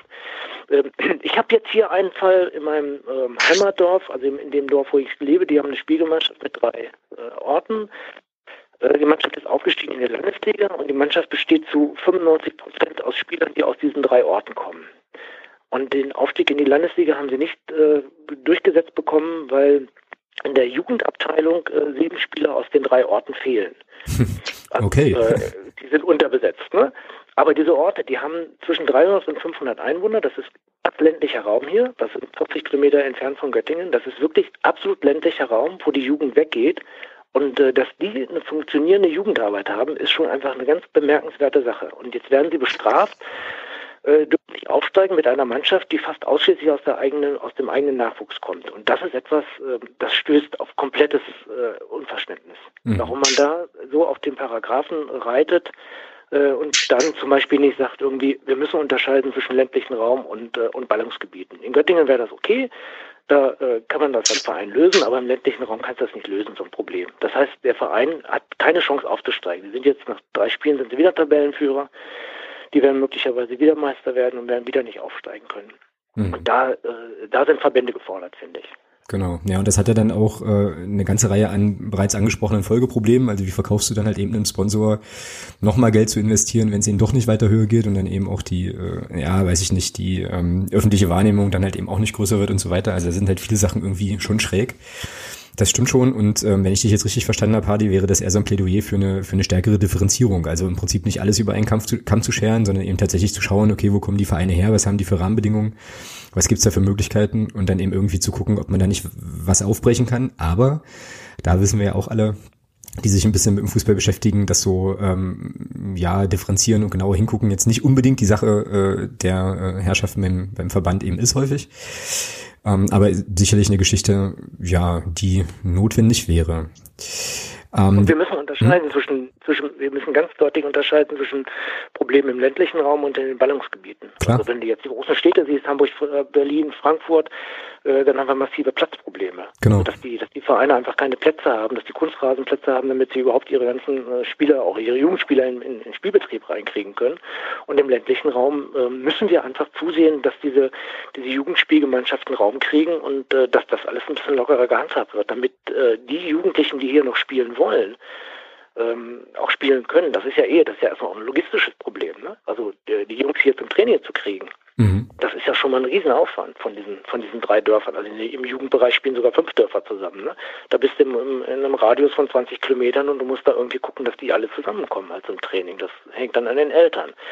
Und äh, das muss man auch ganz klar unterscheiden, wo das sehr, sehr unterschiedliche Probleme gibt äh, zwischen Ballungsgebieten und ländlichem Raum. Mhm, definitiv. Marcel, wie ist denn das bei euch? Äh, bei, äh, bei Welsee mit äh, der ganzen Frage Nachwuchsgewinnung und ähm, ja, Ausstattung der entsprechenden äh, Mannschaften mit der richtigen Anzahl an Spielern. Ähm, kriegt ihr es gut hin? Wenn ja, wie? Oder habt ihr da auch irgendwie Schwierigkeiten, weil auch die Konkurrenz mit Holstein vor der Tür ist und so weiter? Also wir haben da, äh, denke ich, wie, wie viele Vereine auch totale Schwierigkeiten. Und ich bin da so ein bisschen bei Frank. Ähm, letztlich brauchst du jede Menge Ehrenamtliche, um überhaupt erstmal äh, das Grundgerüst zu schaffen. Also ich brauche ja nicht nur die Kinder, ich brauche ja auch einen Trainer. Genau. Ähm, ich brauche ich brauch einen, einen Jugendobmann, ich brauche jemanden, der, der das Ganze ein bisschen koordiniert. Ähm, ich bin natürlich total abhängig auch von Eltern, klar, äh, weil auch immer weniger Mannschaften in den Jugendbereichen spielen, werden auch die Ligen immer größer, also die, die Distanz. Wo dann auch die Spiele stattfinden. Also das ist schon eine große Herausforderung und ähm, bei uns ist es auch tatsächlich so, ähm, die höchst spielende Jugendmannschaft ist zurzeit die C-Jugend. Das heißt, wir haben keine B- und keine A-Jugend. Das ist so das Alter, ähm, was man unbedingt braucht eigentlich, um langfristig auch als Verein überhaupt zu leben, weil da kommt ja jetzt nichts mehr nach. Mhm. Ähm, also oder beziehungsweise da fehlt, da fehlen einfach ganze Jahrgänge bei uns im Verein. Ähm, in der Hoffnung, dass das jetzt äh, sich in den nächsten Jahren wieder löst. Aber es ist einfach verdammt schwierig, ähm, nachher noch eine A-Jugendmannschaft zu stellen. Also wenn ich im Kieler Raum schaue, da hat die wenigsten Vereine können da noch eine A-Jugendmannschaft stellen. Das war vor, ich sag mal, zu meiner Zeit, so alt bin ich ja noch nicht mit 32, aber ähm, zu meiner Zeit war das noch anders. Da, da gab es drei, äh, drei A-Jugendmannschaften oder äh, und jeder Verein hatte, hatte diese ähm, hatte rein oder eine große, große Jugendabteilung. Viele Vereine hatten eine große Jugendabteilung. Und ich glaube, das ist natürlich auch ein grundsätzliches Problem, nicht nur für den Fußball, das ist ja auch ein gesellschaftliches Problem. Ähm, viele Leute arbeiten Samstag bis, ich sag mal, 22 Uhr. Wenn, wenn ich irgendwo an der Kasse sitze, ähm, dann, dann arbeite ich Samstag eben bis 22 Uhr und dann werde ich nie in der Lage sein, ähm, regelmäßig irgendwie vielleicht eine Jugendmannschaft zu trainieren. Ähm, das ist halt letztlich auch etwas, äh, wo nicht nur der Fußball ein Problem mit hat, aber wo so die Gesamtgesellschaft, glaube ich, ein Problem hat, ähm, einfach ehrenamtliche Leute äh, zu gewinnen. Egal, ob das jetzt im Sportverein ist oder irgendwo anders, ähm, ist das, glaube ich, ein, Kernproblem. Und ähm, ja, und die Kinder haben natürlich mittlerweile deutlich mehr Auswahl. Also gefühlt gab es für mich damals nur Fußball oder Handball, kannst du ja aussuchen. also genau. gab natürlich auch ein paar andere Dinge, aber mittlerweile äh, ist ja, äh, ist das erstens breit gefächert und, und, und was ich sehr bedenklich finde, ist, dass viele Kinder teilweise gar keinen Sport mehr machen und ähm, eben zu Hause vor der Playstation sitzen und das ja auch als äh, E-Sports mittlerweile ja auch gefördert wird. Ähm, weiß ich nicht, äh, also kann man darüber diskutieren, da gibt es ja auch die unterschiedlichsten Meinungen zu, können wir einen eigenen Podcast zu machen. Aber ähm, ich sag mal, das ist durchaus auch ein Problem, was wir haben, klar. Also mhm das äh, wird sicherlich, ich glaube auch nicht, dass, dass sich das äh, endgültig lösen lässt, sondern das hängt tatsächlich immer mit den handelnden Menschen zusammen, die gerade da sind, die sich engagieren, die Werbung machen, die äh, sich kümmern und ähm, die braucht man einfach. Und davon braucht man möglichst viele, weil, äh, ja, Frank hat es angesprochen, eben nicht nur als Trainer oder ähnliches, sondern eben für zig Sachen, Dinge äh, benötigt werden, um Verein zu führen. Das ist wie eine kleine Firma und das soll alles so nebenbei nach Feierabend laufen. Da sind die Ansprüche von äh, Stadt, von Finanzamt und allem, was dazu gehört, schon extrem hoch. Mm, definitiv. Und du hast jetzt gerade nochmal einen, äh, einen ganz, ganz wichtigen Aspekt gebracht, den ich jetzt hier nur nochmal stark machen möchte und dann äh, gern auch nochmal auf. Ja. Alex, kann ich ganz kurz einen Satz noch zu den, zu den Jugendbereich sagen, weil ich das noch ganz wichtig finde? Ja, selbstverständlich, hau raus. Ähm, also es gibt im, äh, vom Badischen Fußballverband gibt es relativ konkrete Zahlen, die haben wir auch im Heft drin. Und da ist es so, dass ab C-Jugend 60 Prozent der Jugendlichen aussteigen. Mhm. Das heißt, ja. bis zur mhm. C-Jugend funktioniert es noch und danach ist vorbei. Und äh, das ist natürlich ein massives Problem, das hat Marcel ja jetzt auch ganz deutlich angesprochen. Das wird sich ja auch in dem, im Herrenbereich dann oder im, im Seniorenbereich. Bei Frauen ist es ein bisschen anders, da ist es nicht ganz so krass, aber äh, die Zahlen auch rückläufig inzwischen in dem Bereich. Äh, da, wird, da kommt ein Problem auf den Fußball zu.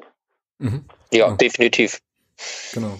Ja, das ist äh, sozusagen die Sache, also das ist genau die eine Sache übrigens, die ich noch stark machen wollte. Ähm, ein Aspekt, den wir häufig vergessen, ähm, ich glaube, ihr habt das im Heft genannt, irgendwie die, äh, also erstmal sozusagen breiteres Freizeitangebot für, für Jugendliche, wie es Marcel auch gerade schon sagte, ne, dass dann eben nicht nur, nicht nur Sport, sondern auch noch andere Sachen eine Rolle spielen. Dann ähm, eine Sache, ich fand ja die Formulierung großartig, ich glaube, ihr habt es genannt, die Vernetflixisierung oder so äh, von, von so von so Lebensverläufen, also irgendwie so die Idee, naja, warum muss ich denn jetzt 18 Uhr ins Training gehen? Ich habe aber jetzt Bock 17 Uhr Fußball zu spielen. Ne? Und ähm, so, so wird's dann wird's dann halt eben schwierig.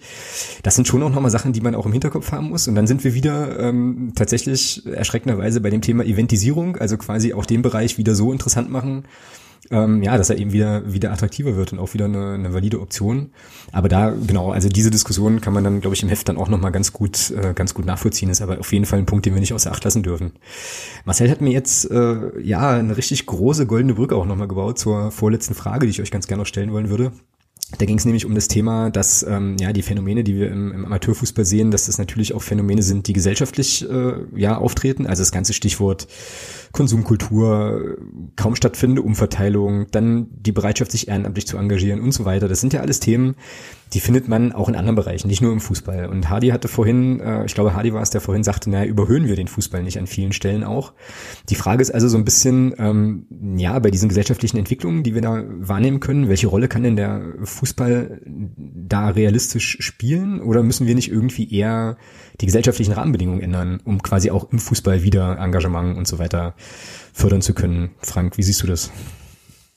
Ja, ich denke, äh, das mit der Überhöhung, äh, was Hardy gesagt hat, das sehe ich hundertprozentig genauso. Der Fußball mischt sich ja auch in alles rein und wird äh, auch immer wieder herangezogen, wenn irgendwas in der Gesellschaft auch passiert, ob es jetzt Gewalt ist oder jegliche Themen. Aber ich finde schon auch, dass der, dass der Fußball durchaus auch eine Chance bietet, Jugendliche oder viel auch gesellschaftlich zu verändern. Wenn man jetzt gerade das kommt viel natürlich auf die Trainer an. Man muss schon gucken, wir sind auch bemüht, Trainer äh, zu bekommen, äh, die nicht nur äh, Gammeleck beibringen können, sondern die dann auch äh, gesellschaftlich so fit sind, dass sie dann eben auch mit unterschiedlichen äh, Nationen, die in den Mannschaften spielen, dann auch zurechtkommen, dass man äh, vielen muss man beibringen, dass man Hallo sagt, äh, weil die Eltern vielleicht zu Hause nur noch ins Handy gucken oder gar nicht mehr zu Hause sind und die Kinder mhm. dann auch ein bisschen auf sich alleine gestellt sind.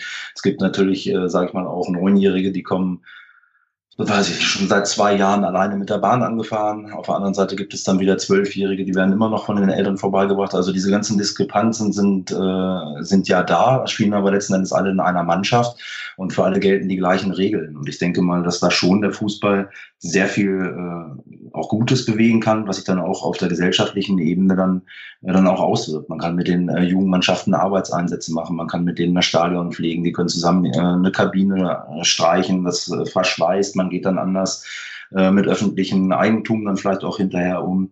Ähm, nichtsdestotrotz werden die Aufgaben dann auch äh, an die Trainer natürlich auch immer mehr. Die Erwartungen, äh, die auch Marcel angesprochen hat, äh, sind ja auch von den Eltern immer höher. Also die Eltern sagen eben auch, ähm, ich möchte eigentlich alles haben. Ich gebe mein Kind da ab, das muss mhm. dazu und äh, das, was weiß ich, der Trainer kann noch die Schleifen binden von den Schuhen und äh, der Platz muss super sein, sonst gehen wir woanders hin und das Ganze dann eben für 10 oder 12 Euro im Monat und ähm, das macht macht es auch immer stressiger für die Trainer und äh, die ohnehin sinkende Bereitschaft, Ehrenamtliche zu finden, ähm, ja, wird dadurch nochmal befeuert. Ne? Also das macht es halt eben einfach alles nicht einfacher. Aber trotzdem denke ich, ist der Fußball wirklich eine ganz große Geschichte, die die Gesellschaft beeinflussen kann, wenn man auch sieht, äh, wie dann Herr Grindel äh, mit manchen Dingen umgegangen ist oder wie er es dann äh, in die Öffentlichkeit posaunt hat oder wenn äh, ach, was weiß ich, beim FC Bayern München dann äh, vielleicht dann auch mal Dinge vor, vor Gerichten entschieden werden von Vereinspräsidenten oder über Vereinspräsidenten, dann hat das schon auch eine, eine Ausstrahlung auf die Gesellschaft. Also man kann es aktiv steuern, schon im Jugendbereich. Und, äh, und natürlich ist es auch so, dass äh, alles das, was im Fußball passiert, es interessiert eben einfach mehrere Leute. Mhm. Und viele Leute. Und dadurch äh, beeinflusst es auch die Gesellschaft. Und das kann man aber auch positiv versuchen, eben zu nutzen. Das meinte ich ja auch. Das ist schon ein Antrieb von uns, dass man möglichst äh, diese ganzen Werte auch einhält. Da legen wir wirklich viel, viel Wert drauf. Aber je höher wir auch gleichzeitig spielen, umso mehr kann man sie auch nach außen tragen. Und das ist dann eben auch eine, eine schöne Sache, wenn man dann eben entspannter mit dem Fußball umgeht, wenn man eben sagt, wir kommen nach oben, aber wir repräsentieren halt nicht jeden Eckball und wir nehmen auf andere mhm. Sachen. Wir haben viele, äh, auch bei uns im Verein, äh, die aktiv in dem Verein auch was tun, äh, die ansonsten, glaube ich, in der Gesellschaft, äh, also die, der Verein sehr wichtig ist, weil sie sonst in der Gesellschaft wahrscheinlich dann auch nicht mehr so richtig eine Verortung finden. Und das gehört eben auch dazu. Es ist manchmal dadurch auch ein bisschen stressiger, aber es ist eben auch einfach eine gute Geschichte dabei. Hm, definitiv. Ja, und da äh, gibt's die nächste Brücke. Ähm, ich hatte nämlich dann noch überlegt, wir äh, reden jetzt relativ viel über Problema Problematiken, über Schwierigkeiten, äh, über hinderliche, hinderliche Sachen. Ähm, aber ja, ich würde ganz gerne mit der vorletzten Frage den Spieß einfach nochmal umdrehen. Und Frank, du hast es jetzt gerade, hast ja gerade schon so ein paar Sachen gesagt. Ähm, man könnte das jetzt alles ziemlich dystopisch lesen ne, und sagen halt, ach naja, äh, eh alles doof, Schere geht weit auseinander, alles schlimm, wir wenden uns irgendwie ab. Ähm, aber wir können es ja auch mal andersrum machen. Warum ist noch nicht alles verloren, Marcel? Ja, ich glaube, es ist gar nichts verloren. Ähm, es ist, es ist einfach immer nur eine Frage, äh, wie man, wie man darauf guckt. Also ähm, ich sag mal so, als äh, wenn ich, wenn ich in einem Amateurfußballverein spiele, dann spiele ich da, weil ich Spaß haben will, weil das mein Hobby ist, ähm, als, als Erwachsener. Und als, als Kind oder als, als Jugendlicher äh, finde ich es einfach wichtig, weil ich da Dinge mitnehme, die ich im Leben brauche. Also Frank hat das eben schon einfach hervorragend ausgeführt. Es ist letztlich so, man nimmt da was mit, man macht gemeinsam was als Mannschaft man, man, man lernt äh, Teamfähigkeit äh, und eben auch teilweise ganz normale Dinge, die man eigentlich erwartet, äh, Zuverlässigkeit, Pünktlichkeit, äh, die man eigentlich auch vielleicht vom Elternhaus mitbekommen sollte, aber ist eben halt teilweise nicht der Fall. Und ich glaube, dass man ähm, da eben auch einen echten Bildungsauftrag hat als ja, als Sportverein, als Fußballverein, als, als Trainer. Also man ist da schon ein bisschen mehr als nur der, äh, der, der die Hütchen aufstellt und sagt, welche Übung jetzt gemacht wird. Ich glaube, das, das geht deutlich darüber hinaus und von daher, also der Fußball äh, ist überhaupt nicht verloren, aber es ist einfach, ähm, ja, es ist einfach eine Veränderung drin und es ist halt, finde ich, nicht gesund, wenn, ich nehme mal Neymar, weil das für mich das negativste Beispiel im Profifußball ist. Ähm, zum einen, weil er eben mit Millionenbeträgen um sich geworfen wurde und zum anderen, weil er sich einfach auch ja, äh, entsprechend als Vor nicht als Vorbild benimmt und, und Kinder das eben im Fernsehen sehen und sagen, ja, äh, wieso, wenn der das kann, kann ich das auch. Also ich glaube, ähm, diese, diese Situation, äh, ja, die ist irgendwie nicht schön, aber ja, also ich glaube, der Fußball, der ist, der erreicht immer noch so viele Menschen und äh, das wird auch weiter tun. Und wie sich das äh, in den nächsten Jahren verhält, äh, da möchte ich auch keine Prognose abgeben, weiß ich nicht. Aber ich sag mal, der, der Amateurfußball ähm, oder überhaupt der, der Fußball an sich äh, wird äh, sicherlich weiterhin extrem wichtig sein für die Gesellschaft, weil man eben Dinge übernimmt, wo ich auch gar nicht weiß, wie, es anders funktionieren sollte. Wichtig ist halt, dass die Unterstützung äh, da kommt, weil äh, ich werfe mal ein, ein Ding nochmal rein, äh, weil, weil ich es einfach nicht nachvollziehen kann, äh, dass kleine, kleine wichtige Amateurvereine, wo eben Jugend äh, Fußball zum Beispiel betrieben wird, ähm, dass die ums Überleben kämpfen, weil sie eben für einen Spielerpass äh, 30 Euro zahlen, was irgendwie fast drei Monate Mitgliedsbeitrag sind. Ähm, und im, im, äh, im Profibereich da, äh, ja, das sind, da werden Gelder äh, umhergeworfen, die man eigentlich gar nicht greifen kann. Mhm. Und das alles unter einem Dachverband DFB ähm, es ist ja laut Satzung irgendwie nicht, nicht möglich, glaube ich. Ich habe es mal irgendwie versucht nachzulesen, dass, dass der DFB da irgendwie Gelder bezuschusst. Aber ich sag mal, wenn, wenn kein Amateurverein mal mehr äh, Meldegebühren zahlen müsste, ich glaube, dann wären viel, wären viel geholfen. Aber ähm, dem ist ja momentan nicht so. Das wäre, glaube ich, ein riesiger Punkt, der, der uns weiterhelfen würde. Aber ähm, ich sag mal, ja, also um nur auf die Ursprungsfrage zu kommen, ich glaube, nichts ist verloren es ist alles nur ein bisschen anders. genau. Ähm, ja, Hadi, wie siehst du das denn? Was sind denn so die, äh, ja, ich sag mal so, die, die ähm, Leuchttürme oder positiven Punkte in diesem Turbokapitalismus? Ähm, oder ist doch alles irgendwie schlimm? Ja, alles ist in Bewegung, das, sind die, das ist ein ganz positiver Punkt. Ähm, ich war schon mal wesentlich äh, pessimistischer, was die Zukunft des Fußballs betrifft. Ich bin da jetzt doch durchaus wieder ein bisschen optimistischer geworden. Und äh, das hat jetzt auch viel mit äh, so gesellschaftlichen Veränderungen zu tun. Äh, Fridays for Future würde ich mal äh, nennen, äh, insgesamt so eine so ein, ja, was jetzt auch über die, über, über die äh, Klimafrage über, äh, seit letztem Jahr, seit dem letzten heißen Sommer, seit diesem Sommer, es ist doch schon ein gewisses Nachdenken da. Wie leben wir eigentlich? Ist das alles wirklich so gut für die Welt? Und hm, uns geht's ja irgendwie auch ganz gut und vielleicht müssen wir dann doch mal so ein paar Sachen ändern.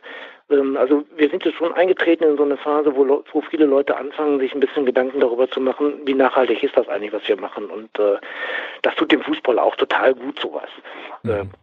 Und der Fußball hat da in meiner Hinsicht äh, hat er immer noch ein riesengroßes Potenzial. Äh, Marcel hat es eben schön ausgeführt, ähm, was er eigentlich ans, äh, anzubieten hat im Jugendbereich sowieso einfach äh, etwas fürs Leben zu lernen, äh, eine Gemeinschaft zu lernen. Also ich habe ja auch Jugendfußball gespielt und das ist einfach eine unglaublich wichtige Erfahrung gewesen, im Team zu sein, äh, im Team gemeinsam zu gewinnen und im Team gemeinsam zu verlieren. Das sind einfach Dinge, die habe ich, äh, hab ich für mein Leben mitgenommen und das habe ich auf dem Fußballplatz gelernt. Äh, sowas ähm, und da werden Bewegungen einfach stattfinden und ich glaube, dass der Fußball da auch ein, ein schönes Potenzial hat. Mhm. Vielleicht muss man sich ein bisschen von dem Leistungsgedanken äh, abkoppeln und muss ein bisschen mehr so diesen Spaß an der Freude haben und nicht unbedingt sagen, so ich muss jedes Jahr aufsteigen, weil ich in diese Liga rein muss. Ähm, der große Unterschied zwischen Bezirksliga und Landesliga ist ja dann sowieso nicht da. Eine andere Geschichte ist, äh, ist für mich der ganz große Fußball, also wirklich der ganz, ganz große Fußball, Weltmeisterschaft, Champions League, Bundesliga. Äh, da werden viele Dinge noch passieren und ich bin auch sicher, dass ähm, die Super League jetzt irgendwann kommen wird und dann kann man gespannt sein, wie die ganze Geschichte so weitergeht. Äh, in dem Zusammenhang auch ganz klar diese Vorbildfrage, die Marcel im, eben im Zusammenhang mit Neymar schon angesprochen hat. Ähm, das halte ich für fatal. Äh, da ist die Spaltung ganz, ganz groß und da ist sie auch ganz, ganz bedrohlich, äh, weil da ist eigentlich, hat, das, hat der Fußball da ja auch ein riesen Potenzial. Also, mhm. Wenn man sieht, wie, wie leuchtende Augen die Kiddies kriegen, wenn sie die großen Fußballer sehen. Und wenn wir da mehr Subotic hätten als Neymars, mhm. dann hätten wir da auch einen richtig großen Gewinn. Und ich meine, das ist natürlich auch ein Potenzial, was da ist.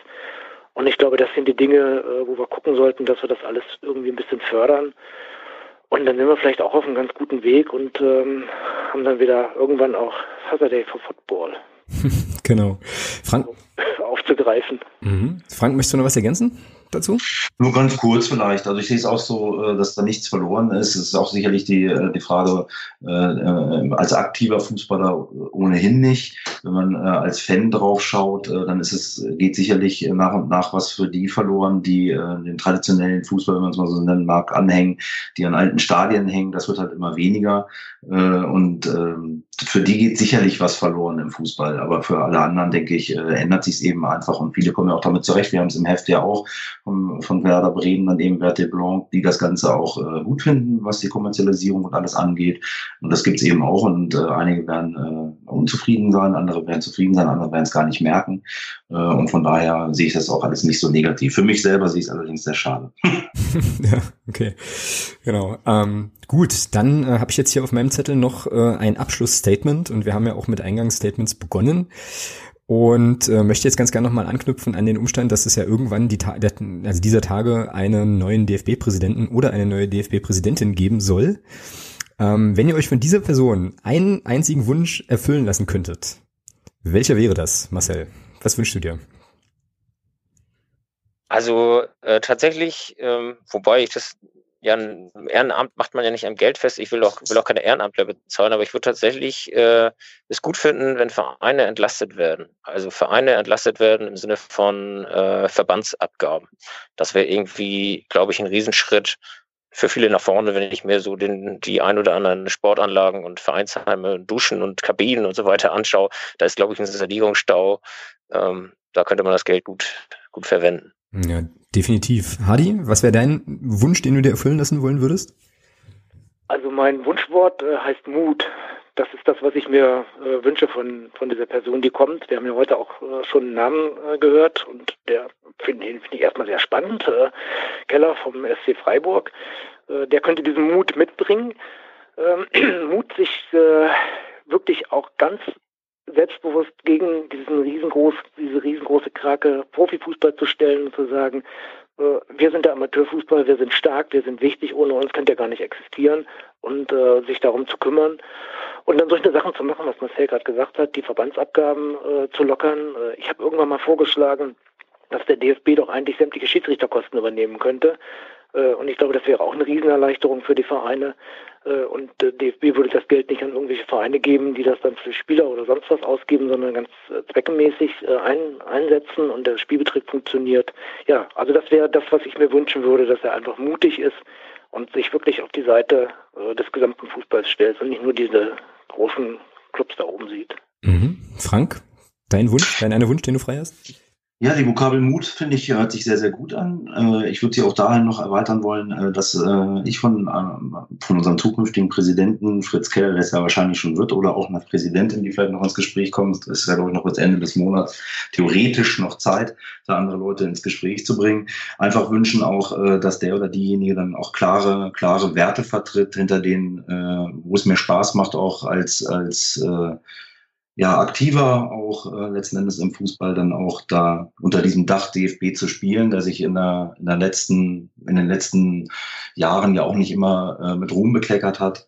Und das ist so diese Sache, neben der Entlastung, die sicherlich auch viel auch der Gesellschaft letzten Endes zugutekommen würde, äh, dann aber eben auch diese, dieses Ding ganz klar mir wünschen würde. Klare Werte, klare Aussagen, nicht immer diese ganzen äh, leeren Phrasen, die dann irgendwie rausgehauen werden, wo man schon fast bei einschläft, sondern wirklich mal klare Kante. Ich hatte ja vorhin noch, dann nehme ich vielleicht noch mal ganz kurz die Gelegenheit wahr, ja auch an einigen Stellen die Verbände kritisiert. Da muss man natürlich auch immer vorsichtig sein. Äh, es gibt ja auch immer ganz viele, die dann äh, Staffelleiter von, von Jugend äh, dann auch sind, die auch alles ehrenamtlich machen, denen gar keiner die Hand schüttelt, die am Wochenende überrannt werden äh, vor der Saison mit Testspielen oder dann wieder was verlegen oder sonst was, die auch immer erreichbar sein müssen. Die machen natürlich auch eine Riesenarbeit.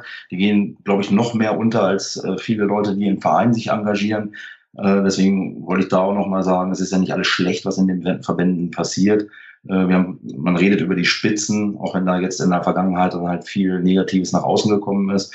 Oder auch Hardy hat es noch kurz angesprochen mit Egesdorf Langreder. Das hat natürlich alles überstrahlt hier in Niedersachsen. Der, der NFV war per se eine Verbrecherorganisation, aber in der dann eben auch ganz, ganz viele Ehrenamtliche dann auch selbst angenervt waren, weil wenn hier der, im Raum Hannover da äh, Gelder verschoben werden, äh, merkt es eben auch äh, bei Kickers Emden irgendwie ein Ehrenamtlicher, der dafür den NFV was macht. Und äh, ja, das wollte ich nur noch mal sagen, ein bisschen gerade rücken für die Leute, die es dann eben auch anhören im Podcast. Genau, ja, und äh, finde ich ein ganz, ganz wichtiges und auch sehr, sehr schönes Abschlussstatement. Denn auch da, auch das kann man vielleicht nochmal sagen, ist vielleicht auch auf Seiten der Kritikerinnen und Kritiker durchaus auch eine gewisse Differenzierung an der einen oder anderen Stelle angebracht. Ich sehe mich da, also ich nehme mich da auch überhaupt nicht aus. Ähm, deswegen fand ich das schön, dass du das nochmal so stark gemacht hast, ähm, weil es eben natürlich auch in den Verbänden absolut engagierte Leute gibt. Also gar keine Frage, das ist so. Okay, ähm, meine Fragenliste ist ähm, leer und ähm, ich denke, wir können das Gespräch an der Stelle auf jeden Fall ja rund machen und können den Deckel drauf machen. Ich äh, möchte mich auf jeden Fall bei euch dreien ganz herzlich bedanken für eure Zeit. Äh, schön, dass ihr da wart, dass ihr uns äh, solche Einblicke gegeben habt, nochmal auch aus ganz vielen verschiedenen äh, Blickwinkeln und Perspektiven. Vielen, vielen Dank ähm, ja, für eure Zeit einfach. Ja, vielen Dank auch. Spaß, Spaß gemacht. Herzlichen Dank an euch. Ne? Ja, immer, äh, immer wieder gern und ähm, auch hier, sage ich mal, äh, hören wir uns sicherlich äh, nicht zum letzten Mal. An der Stelle äh, auf jeden Fall auch nochmal der Hinweis und so ein bisschen der Werbeblock, äh, besorgt euch das Zeitspielmagazin. Ähm, ist eine großartige Geschichte, die äh, Hardy und Frank da auf die Beine gestellt haben und, und herausbringen.